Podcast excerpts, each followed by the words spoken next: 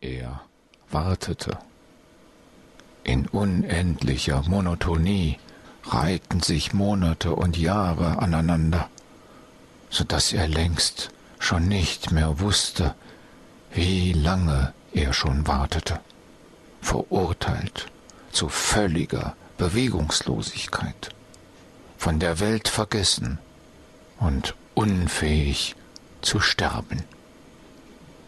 Wie oft schon hatte er den Tag verflucht, an dem er sich freiwillig in diesem perfektesten aller denkbaren Gefängnisse hatte einschließen lassen. Er wusste es nicht.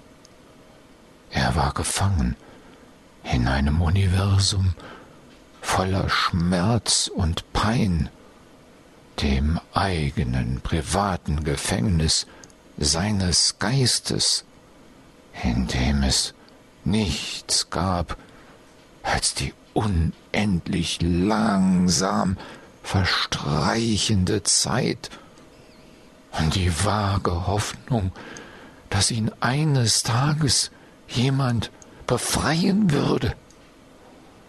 Er konnte nur warten und diesen Tag herbeiflehen.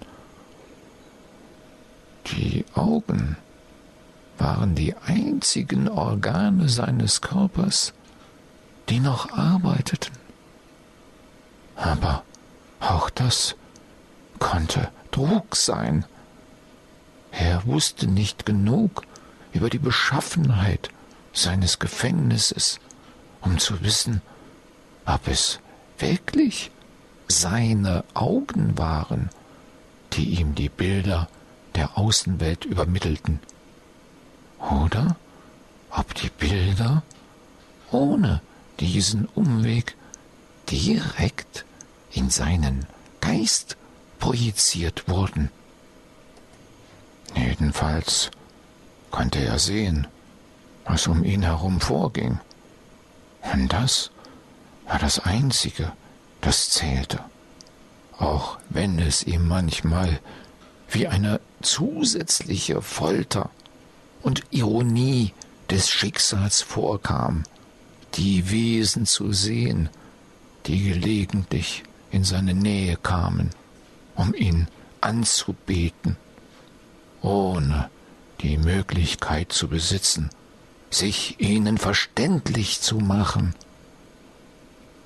Die Pullovers ahnten nichts von seiner Pein.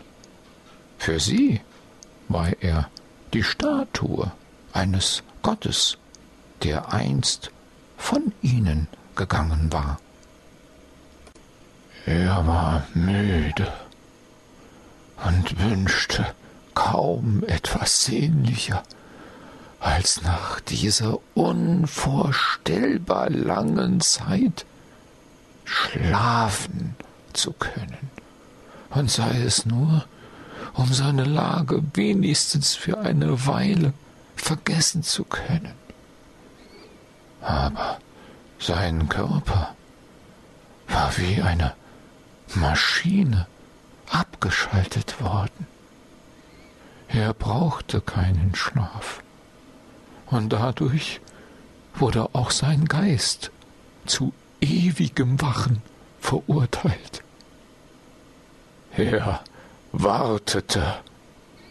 Irgendwann würden Menschen diesen Planeten betreten. Er wusste es, denn er kannte einen Teil der Zukunft. Sie würden ihn befreien. So war es ihm versprochen worden.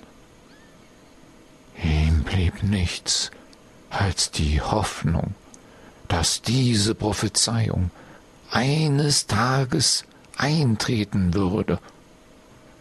Denn dieser Teil der Zukunft lag auch für ihn im Ungewissen. Aber die Menschen würden kommen. Er wusste es, denn er war selber einer. Zumindest war er einst ein Mensch gewesen, bevor man ihm das angetan hatte. Nur mühsam erinnerte er sich noch an seinen Namen. Er hieß William Nolan.